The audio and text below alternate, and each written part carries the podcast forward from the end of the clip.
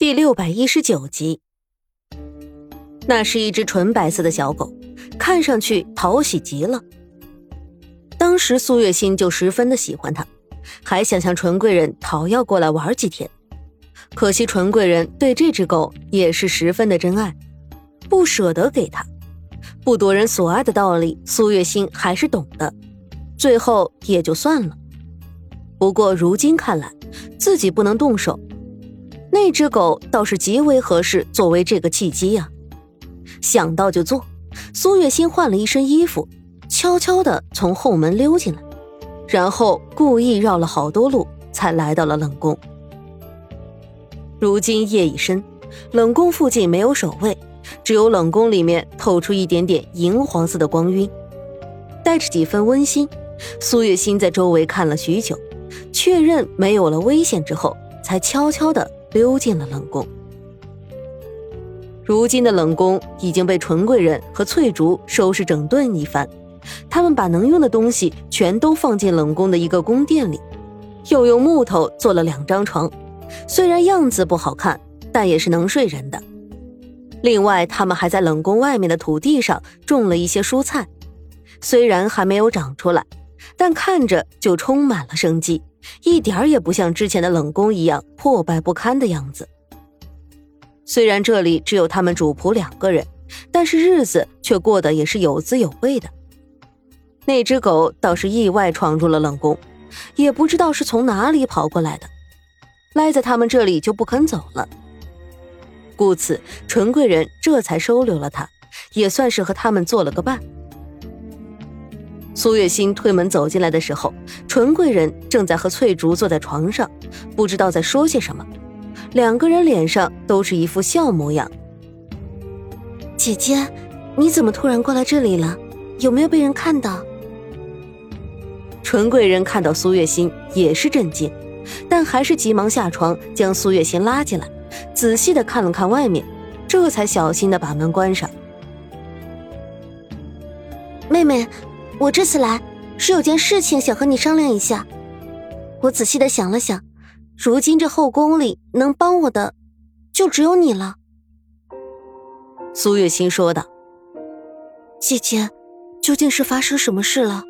你不妨说来听听，能帮到你的，我一定帮。”纯贵人拉着苏月心走到桌子旁，翠竹马上搬过来一个凳子，两个人坐下，倒了一杯茶。啊，实不相瞒，妹妹，今日是我和皇上的婚事。苏月心微微皱着眉头说道：“婚事，姐姐，你这话是什么意思？你不是和庆王殿下？”纯贵人真的有些不理解这是什么情况了。不过这也怪不了他，他一个被打入冷宫的妃子，后宫里的消息又怎么会传到他这里呢？所以他不知道也是正常的。啊，妹妹，一言难尽。总之就是皇上他忌惮沈炼，却又无法对付沈炼，便想出了这么一招，用我来制衡沈炼，所以他就把我封为了后妃。苏月心说道：“怎么，皇上他怎么可以这样？这，这简直就是不可理喻。他。”他怎么能做出这种天理不容的事情？难道就没有人阻止他吗？纯贵人生气的说道：“ 他可是皇帝啊，谁能阻止他呢？总之，我现在已经是后妃了。不过今日我以死相逼，把皇上给逼走了，估计他暂时也不会对我做什么。不过我担心的是资贵人那边。”苏月心说道：“司贵人，是啊，当初我被打入慎刑司，就是他的手笔。他认定了我们狼狈为奸，当时你又被打入冷宫，他便随便找了个理由把我打入了慎刑司。”苏月心说道：“但是姐姐，我现在身在冷宫，有心帮你，却也无力啊。”纯贵人无奈的说道。妹妹，我这一次来找你就是为了这个。如今资贵人已经视我为眼中钉、肉中刺，恨不得除之而后快。我需要一个帮手，妹妹，你愿意来帮我吗？苏月心小心翼翼的问，因为他是知道纯贵人的一切心思的。纯贵人已经有了爱人，被迫入宫，被迫成为后妃，现在好不容易可以得到一辈子的安宁了，自己却又来烦他了。姐姐，我当然愿意了。资贵人对我恐怕也是恨之入骨。如果不是因为我被打入冷宫，对他已经没有了威胁，恐怕我们两个之间也会有一番争斗的。如今既然姐姐你有难，我岂有不帮的道理？再者，我已经想通了，反正身子已经是皇上的了，那也就无所谓了。能帮你自然是好的了。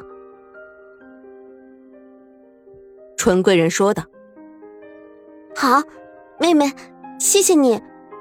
我的计划是让毛球跑出去，我会想办法把他引到养心殿那里去，让皇上看到他。到时候皇上如果问的话。”就一定会想到你的。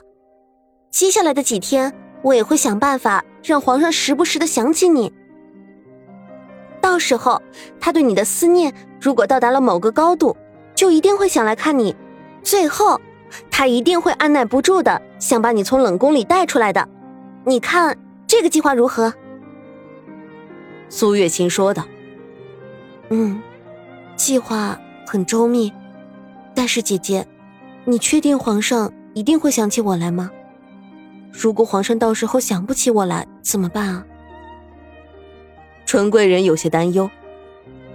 放心吧，我会让他想起你的，相信我。苏月心笃定的说道。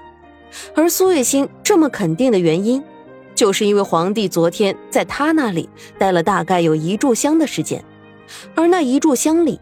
他已经吸入了大量的含有香味的空气，那股香味是他的香料，香料没有问题，只不过他在里面多加了许多的当归。当归原本有清火凝神之效，但是和香料里的另一种东西放在一起，则会让人腿软、想睡觉的感觉。闻多了之后，会刺激人的大脑，回想起来很多以前的事情，俗称多梦。只不过这次梦里的事情全部都是他经历过的罢了。好，既然姐姐你如此有把握，我就相信你。毛球，你尽管拿去用就是了。纯贵人相信苏月心的能力，见苏月心答应，马上就同意了。于是敲定了主意之后，苏月心就带着毛球又悄悄的离开了冷宫。先是回了一趟自己的宫殿，换了一身太监的衣服。他住的宫殿叫云溪宫，距离皇帝的养心殿不是很远，估计是为了方便监视他的一举一动，才让他住在这里的。当然，这只是他的猜测。不过，这也刚刚好给了他许多的方便，比如他要做的这件事情。他换了一身小太监的衣服，又抱着毛球走了出去。谁也没有注意到这个面容清秀的小太监。都以为是新来的。苏月心抱着狗，悄悄地潜到了养心殿不远处的一座假山那里，从怀里掏出了一些食物，然后在毛球充满了希望的视线里，将食物狠狠地向前面扔了过去。而前面就是养心殿的门口，毛球立马飞奔出去，还伴随着几声欢喜的嚎叫。哇！哇哇哇！毛球跑到了养心殿前面，欢喜的吃着食物。门口的侍卫自从毛球一出现，就注意到了他。没办法，一身雪白的毛发太引人注目了，也同样的惹人喜欢。哟，这哪里来的狗啊？长得倒是挺好看的。一个侍卫对另一个侍卫说道：“不知道，估计是哪个娘娘闲来无事养着玩的吧。”不管它就是了。另一个侍卫说道。